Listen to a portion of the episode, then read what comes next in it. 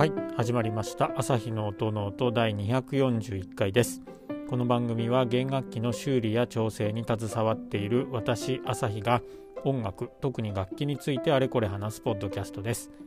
楽器本体のことから弦などのアクセサリーそして音ノートに関して思うがままに語っていきます。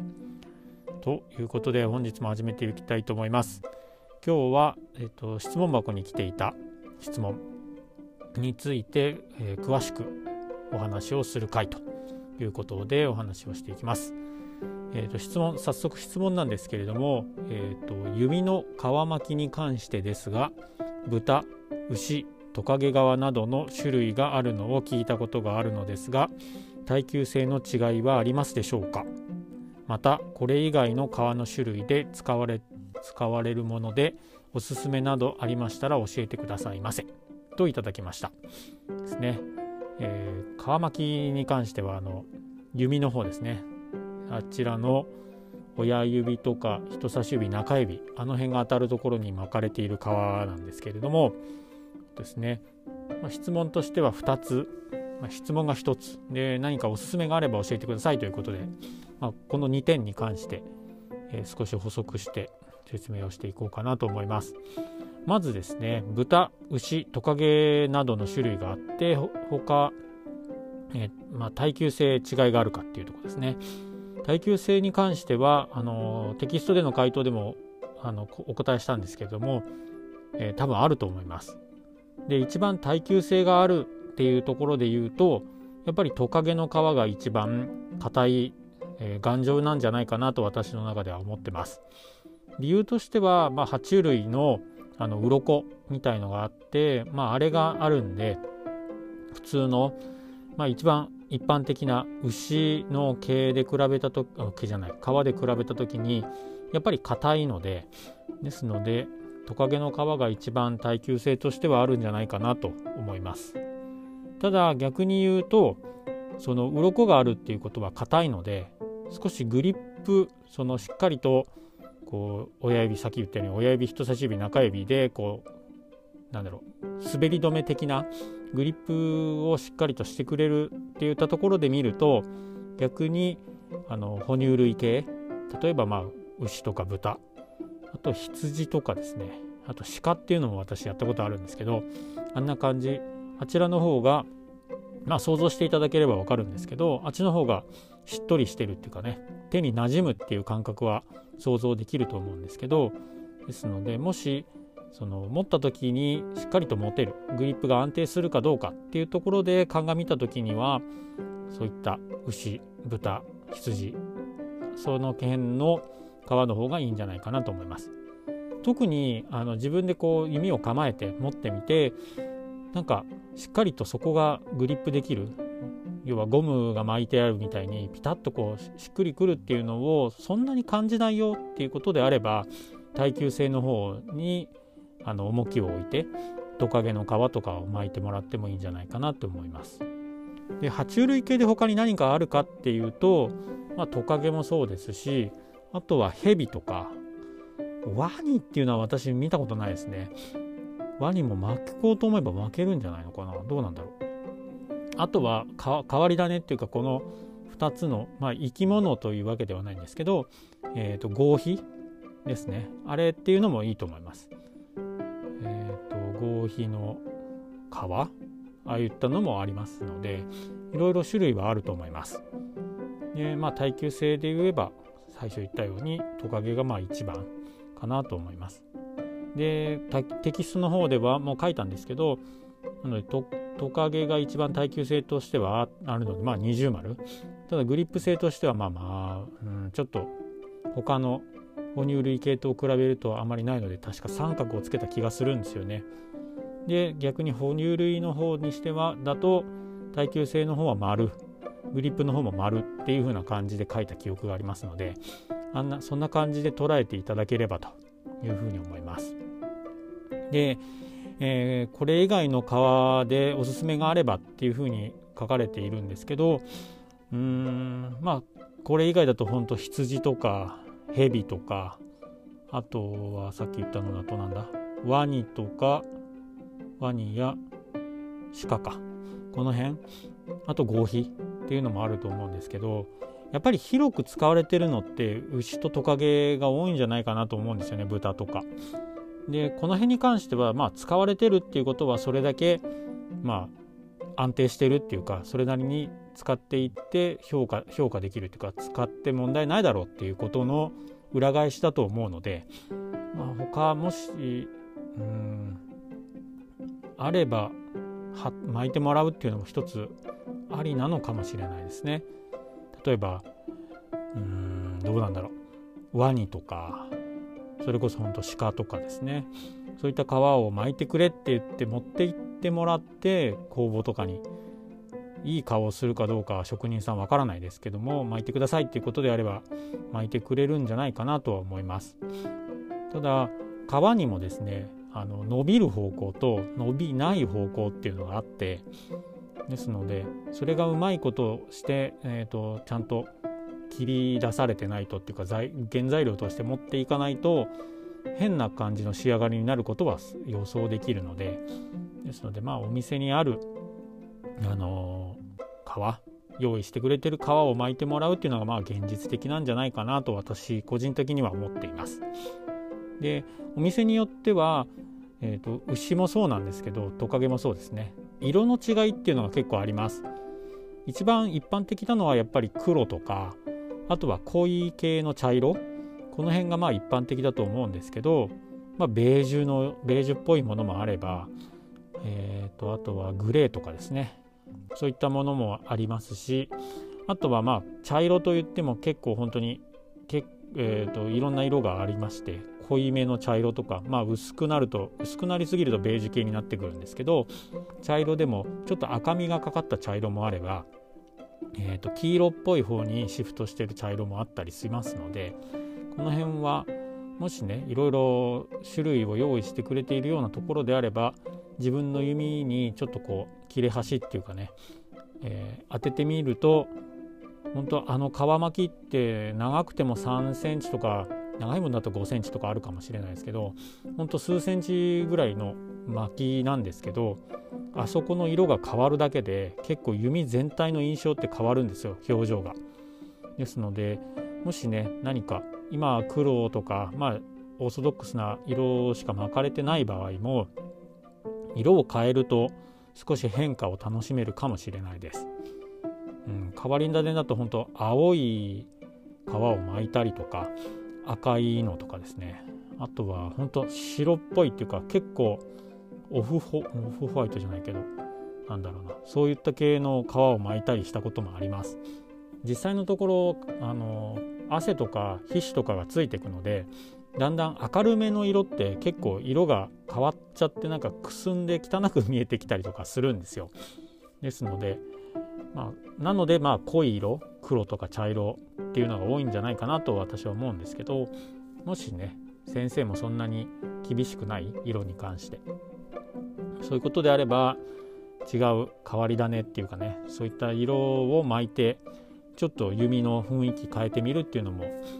いいんじゃないかなと思いますね。うん、本当にあれ本当茶色ちょっと色変えるだけで本当印象が変わるのは面白いので。で見た目の印象だけですのでね。実際に弾いてる時って大体本当さっき言ったように親指人差し指中指あたりでもこう隠れちゃうんでなんであんまり見えないですからねですのでもし、えー、試したいなっていう方であればそこの皮巻きを変えてみるっていうのは面白いかもしれないです。ですね。でえーとまあ、耐久性の話にちょっと話戻るっていうか耐久性ってその皮本体皮自体の硬さとかその辺で、えー、耐久性のあるないっていうのも判断できるんですけど実際のところ皮がいかにトカゲであっても今から話していくように巻き方とかですねえーと、皮の厚さそういったところあとは下地そして使われている接着剤あとはまあ最終的には指指の持ち方構え方でもその摩耗していくスピードっていうのは全然変わってくるのでこの辺について今から少しお話を追加でここから補足ですね説明をしていこうかなと思います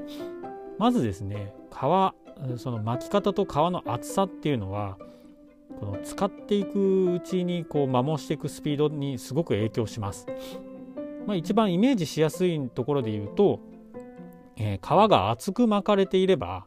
なかなか削れていくっていうかねそういったスピードは遅くなるっていうのは想像できると思いますけれども、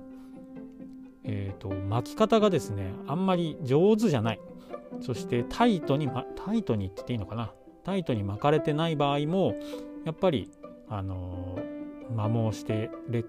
化していくっていうかね削れていくスピードっていうのはやっぱり速くなります。えっ、ー、とそうだな。これもうんあんまりトレードオフ的な感じになるんですけど皮が厚く取ってある厚く巻かれているとやっぱり削れていっても下下にまだなん、ね、皮があるので、あのー、全部削れちゃうまでには時間はかかるんですけど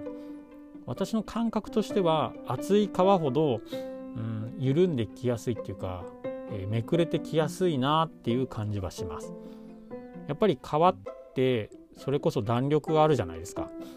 で指で持つんでそうするとずっと同じところに同じ方向にずっと力がかかっていくので厚ければ厚いほどそのズレの大きさっていうのが大きくてですのでずれやすいっちゅうって言ったらいいのかな。うん。そんな感じになるんですよね。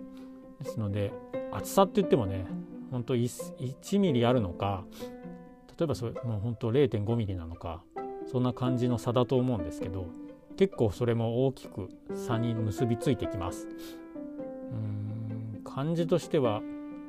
薄い紙と段ボールだと段ボールの方がこう3層構造みたいになってるじゃないですか。上と下とあとこう波状になってるやつ。ですのであれもこう波のところって動きやすいじゃないですか。こうね上と下で。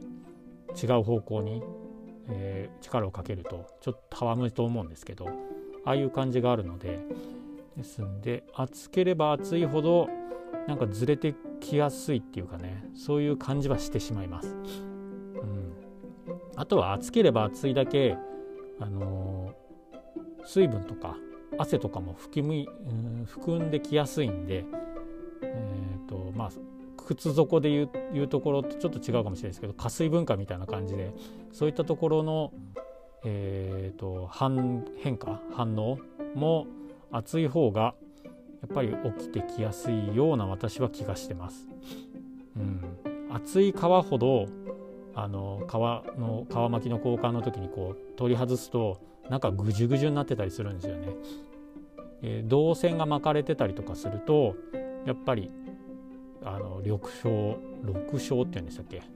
あれが出てたりとかひどいものあったりしますしですのでまあ、一概に皮自体が硬いか柔らかいかっていうところもそうなんですけど厚さとか巻き方が綺麗かどうか。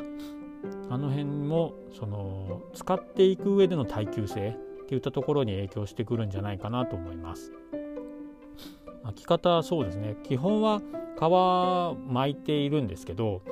えっ、ー、と毛の方って言ったらいいのかな何でしょうね。ぐるーってこう一周巻くんですけど毛のある方、まあ、弓こう持ってる時の下方向っていうんですかね。あそこでこう皮が重なり合うようにしてるんですけどあれが例えばどこだろうな。めくれてきやすい側に巻いてあるって言ったらわかるかな。わかるかなっていうか。そうするとやっぱりこうめくれてきやすいですしその辺どの辺で皮を合わせてるかとか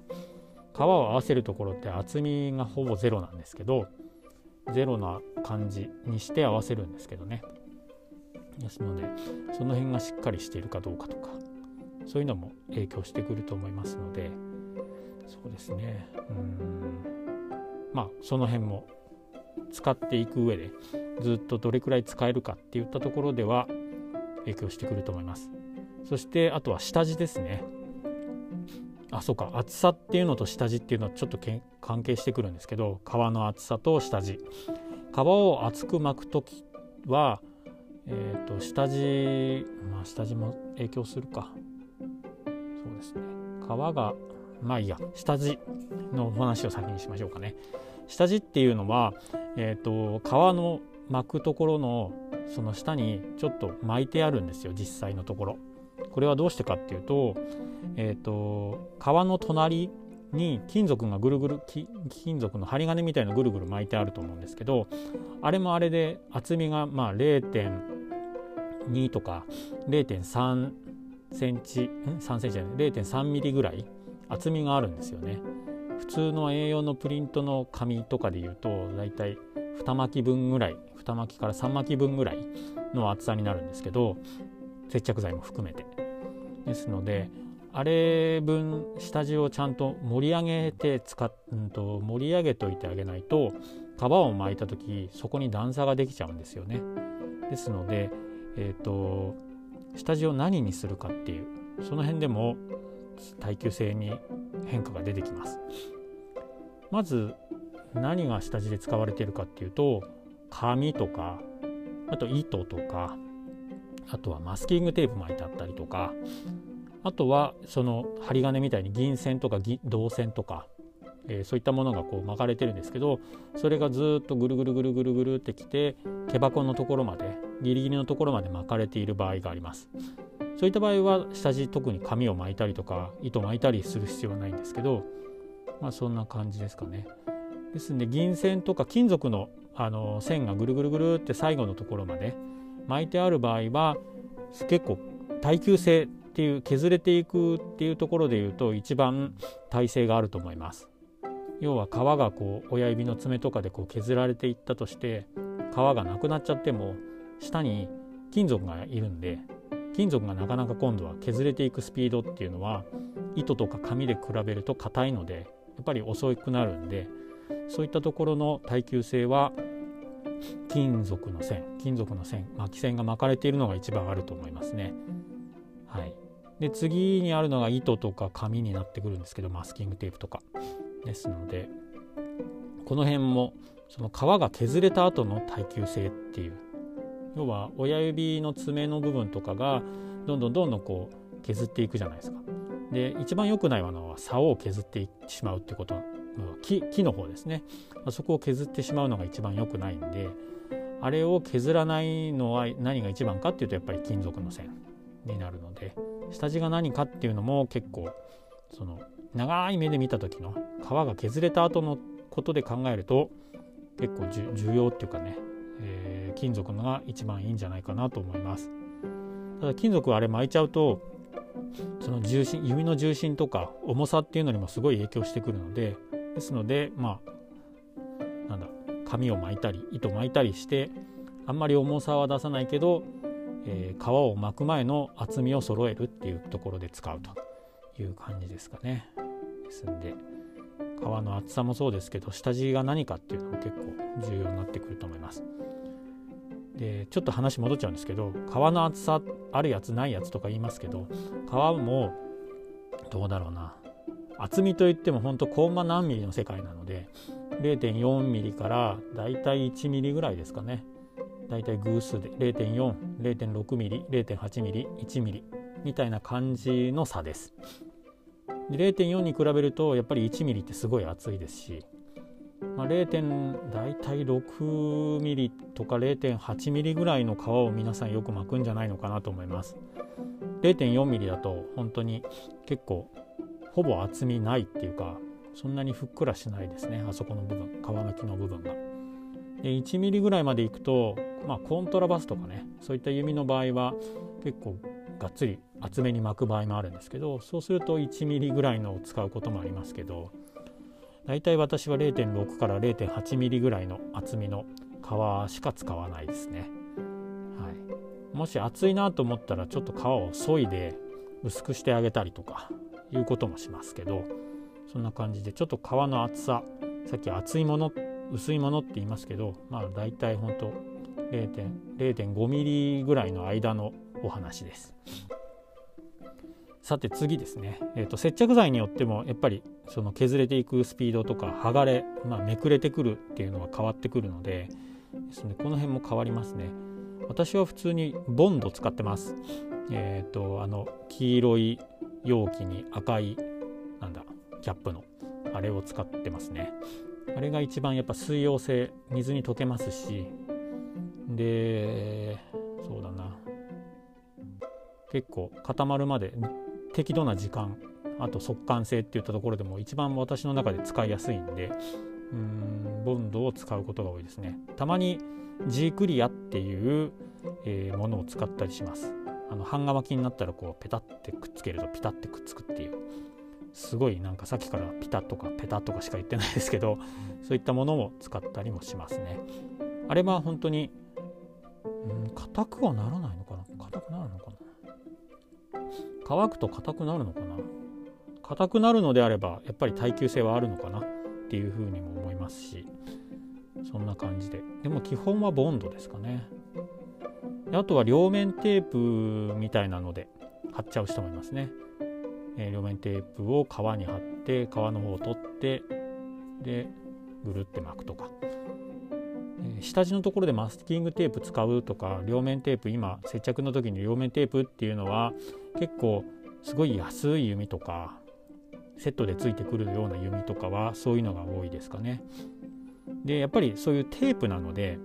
テープののりって結構長く使ってるとベターってなるって分かりますかね？テープを剥がすけどそのテープののりが残ってこうぐじゅぐじゅってしてる感じ？ああいう感じになってしまうので私はあんまりマスキングテープを使うことはないですし両面テープ使うこともあんまないですね。あんまないっていうか使ったことないですね。やっぱり結構安い系の弓だと皮だけぐるぐるって回っちゃう。あのめくれては来ないんだけど皮自体が、えーと、弓の竿のところでこう空回りするみたいなことが起きているのであれば多分下はマスキングテープとか何かテープで巻かれているの可能性が高いですね。その場合はまあ一回あの皮それを取ってクリーニングしてまあ、接着剤的なものでもう一回皮を新しい皮を巻いてあげるのが一番いいんじゃないかなと思います。ですので接着剤も。他に何か使ってる人いるのかな、ま、アロンアルファを使うっていうのはあんま聞いたことがないので